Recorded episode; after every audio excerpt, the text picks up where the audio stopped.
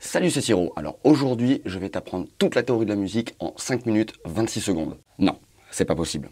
Alors pour la théorie de la musique, euh, on va voir un petit peu tous les paramètres qu'il faut prendre en compte. On y va, top, générique. Superbe.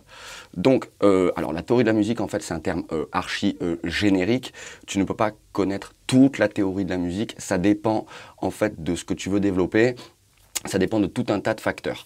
Par exemple, moi, quand je donnais des cours, je sais que l'élève euh, débutant, euh, bien sûr, ça dépend de ses objectifs, mais a tout d'abord envie de jouer. Et pour ça, il y a des moyens très simples, comme les tablatures.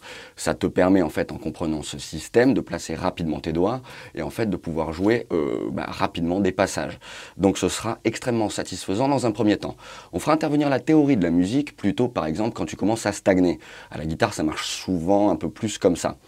Et là, en fait, suivant ben, où tu veux aller, il y aura plusieurs choses que tu peux travailler dans la théorie de la musique. Si tu veux être un musicien de musique classique, euh, tu seras un exécutant, c'est-à-dire tu sauras très bien lire une partition, il faut que tu sois lecteur, c'est la condition sine qua non. Quand on joue dans un orchestre philharmonique, chaque musicien a son score à lui bien précis. Seul le chef d'orchestre a le score complet et le chef d'orchestre joue l'instrument ultime, à savoir l'orchestre. Bien, donc ça, c'est si tu veux être musicien euh, classique. Il faut surtout donc que tu sois lecteur, à la limite que tu comprennes ce que tu fais ou pas, euh, peu, importe. D'autant que si tu joues d'un instrument qui peut sortir qu'une seule note à la fois, type euh, sax, flûte, cuivre, bois, etc. bon, là c'est un peu compliqué. Tu dois évoluer dans l'harmonie. L'harmonie, c'est l'écriture verticale, les accords, à la différence de l'écriture horizontale, la mélodie mais en guitare on peut faire les deux. Si en revanche tu veux faire euh, du rock, bah, dans ce cas-là tu peux connaître quand même un peu l'harmonie, un peu de théorie musicale, au moins pour euh, la gamme majeure et son harmonisation, pour pouvoir en fait comprendre ce qui se passe dans les systèmes harmoniques dans lesquels tu évolues, faire des petites impros si besoin est. Tiens, par rapport à ça, d'ailleurs, quand tu relèves un solo, quand tu joues un solo, regarde toujours quels sont les accords qui sont joués derrière, parce que c'est en grande partie responsable de la saveur du solo. Un solo isolé tout seul n'aura pas la même saveur, et suivant l'accompagnement, euh, il n'aura pas la même saveur non plus. Donc voilà, si tu veux être musicien de rock, par exemple, eh ben, tu dois pouvoir euh, improviser, je pense, ou, ou si c'est en rythmique, connaître justement euh, quelques cadences, les accords, là justement pour pouvoir jouer euh, en tant que guitariste rythmique.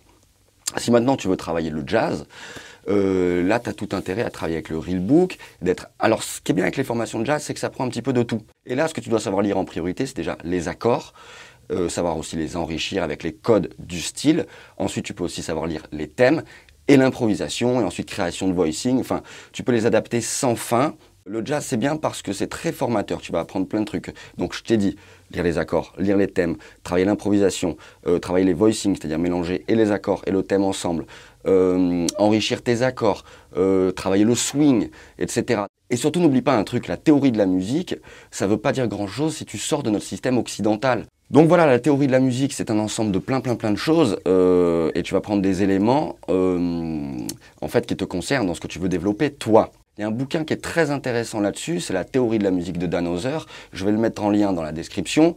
Tu as aussi la partition intérieure de Jacques Siron, euh, le petit aide-mémoire musical de Marcel Beach Holstein, et j'aime aussi beaucoup, euh, euh, comment il s'appelle celui-là? L'harmonie guitare jazz, je crois, Thierry Vaillot. Enfin, je mettrai tous les liens dans la description de sorte que tu puisses aller voir en fait euh, tous les bouquins que j'estime être importants quand tu veux apprendre un peu la théorie de la musique. La théorie de la musique, c'est super important. Euh, déjà, à mon sens, des guitaristes qui ne connaissent rien, il y en a pas ou très peu, sont vraiment des élites. Et si tu veux être compositeur et écrire de la musique et jouer des passages élaborés, par exemple, avec ton groupe, tu auras besoin d'être au moins, je pense, euh, pas forcément lecteur. Alors c'est très difficile d'être très bon lecteur à la guitare, à vue. Hein. Je parle de lecture à vue parce qu'il y a parfois cinq options pour jouer la même chose. Et ouais, cinq options. Ouais, je sais, c'est chaud. Euh, donc être lecteur à la guitare, être bon lecteur à vue, c'est compliqué. Mais la méthode de lecture de guitare à vue pour la guitare d'Eric Bull est à mon sens très très bonne. Elle ne fait que 81 pages et je t'assure qu'après avoir lu cette méthode, tu ne vois plus du tout ta guitare de la même façon.